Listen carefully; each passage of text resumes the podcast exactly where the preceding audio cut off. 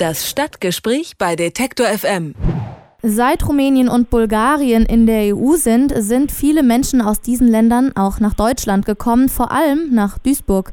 Dort gibt es also inzwischen besonders viele Roma und das wirkt sich irgendwie auch immer darauf aus, wie gut die Integration läuft. Um hier möglichst wenig dem Zufall zu überlassen, veranstaltet Duisburg heute eine Fachtagung. Dabei wird aber vor allem nicht nur über die Roma gesprochen, sondern auch mit ihnen.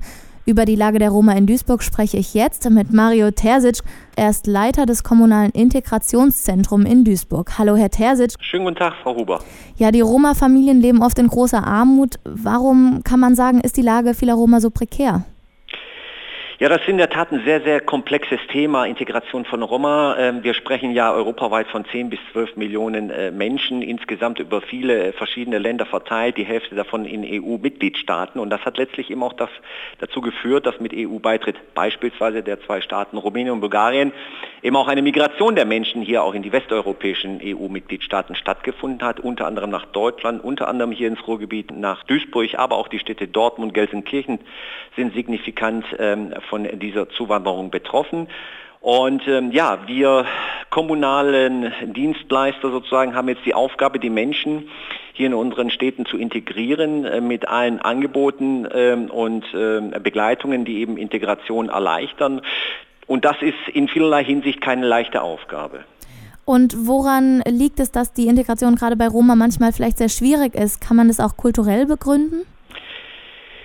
Ich würde, ich würde jetzt mal die kulturelle Schiene außen vor lassen. Es geht vorrangig um Menschen, die über viele Generationen hinweg schon in den Herkunftsländern am Rande der Gesellschaft, so will ich es mal bezeichnen, gestanden haben und sie wandern sozusagen aus sehr prekären und, und nicht ausschließlich alle, aber doch ein Großteil zumindest, der hier nach Duisburg kommt, ins Ruhrgebiet kommt, ähm, wandert sozusagen aus, aus bittersten Armutsverhältnissen in hier vorhandene dann äh, Armuts- und äh, prekäre Lebensverhältnisse ein. Und das stellt dann sozusagen das Zusammenleben auch in den Quartieren, in den Stadtteilen, in den jeweiligen Straßenzügen dann doch vor große, große Herausforderungen.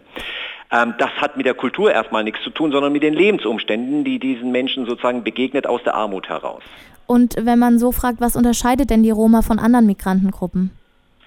Also erstmal, wie ich vorhin schon sagte, äh, Mensch ist Mensch, Zugewanderter ist Zugewanderter und wir haben ein breites Instrumentarium an Angeboten. Die Stadt Duisburg, das Ruhrgebiet, Melting Pot Ruhrgebiet.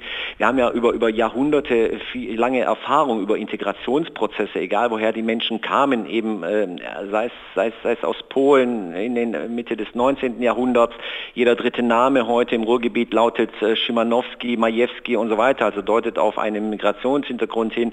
Dann die Gastarbeiter Arbeiterzuwanderung. Kurzum, wir haben es jetzt hier mit einer EU-Binnenmigration zu tun. Die Menschen kommen aufgrund ihrer Freizügigkeit in Regionen Europas, an denen sie eben auch am Wohlstand Europas teilhaben äh, wollen, indem sie hier in den Arbeitsmarkt einmünden, indem sie den Kindern sozusagen eine Bildungschance eröffnet sehen lassen wollen. Und ähm, das sind die Faktoren, warum es die Menschen eben hier auch nach Deutschland sozusagen zieht. Und ähm, die Aufgabe der Kommunen ist es eben, die bestmöglichsten Voraussetzungen dafür zu schaffen, dass dies eben auch gelingen kann.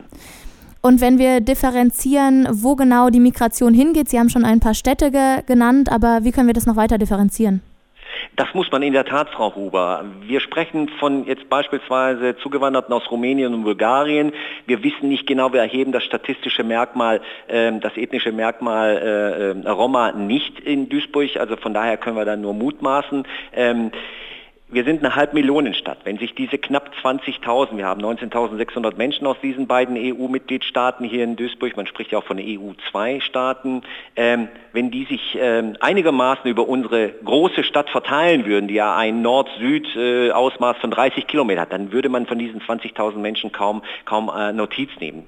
Fakt allerdings ist, dass diese Menschen sich in drei Stadtquartieren, also 85 Prozent der knapp 20.000 Menschen, konzentrieren sich in einigen wenigen Stadtteilen, in einigen wenigen Quartieren. Und das sind nun ausgerechnet auch Quartiere, die es äh, von vornherein nicht leicht haben, sogenannte Stadtteile mit besonderem Erneuerungsbedarf, die einen, einen, einen schwierigen äh, sozialen Index haben.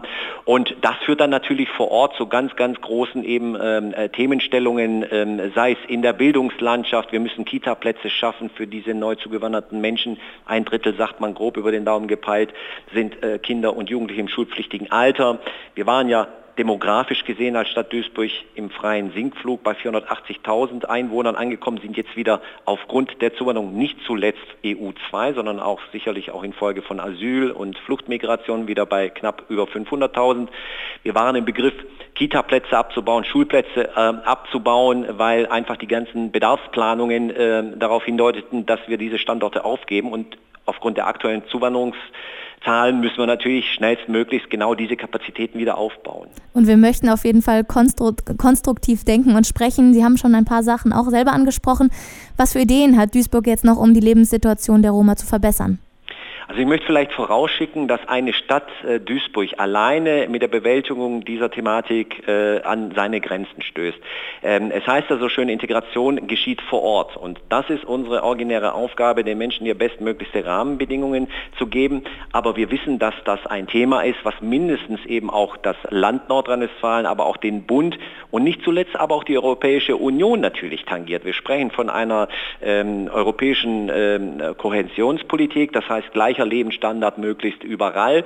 Ähm, davon sind wir natürlich in Europa noch ein ordentliches Stück weit entfernt.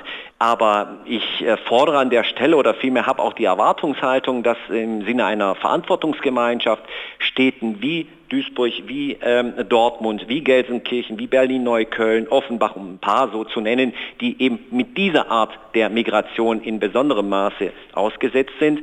Sicherlich wandern Menschen aus Rumänien und Bulgarien auch nach München, Stuttgart äh, und, und Hamburg ein, aber das sind dann eben auch hochqualifizierte Menschen, die sofort in den Arbeitsmarkt aufgehen. Wir haben hier eine andere Zuwanderung und ähm, wir sind bereit als Kommune diese Menschen äh, hier zu integrieren, aber es bedarf eben auch einer ganz massiven massiven Unterstützung, nicht zuletzt eben auch durch Ressourcen ähm, des Landes und des Bundes und letztlich eben auch der Europäischen Union.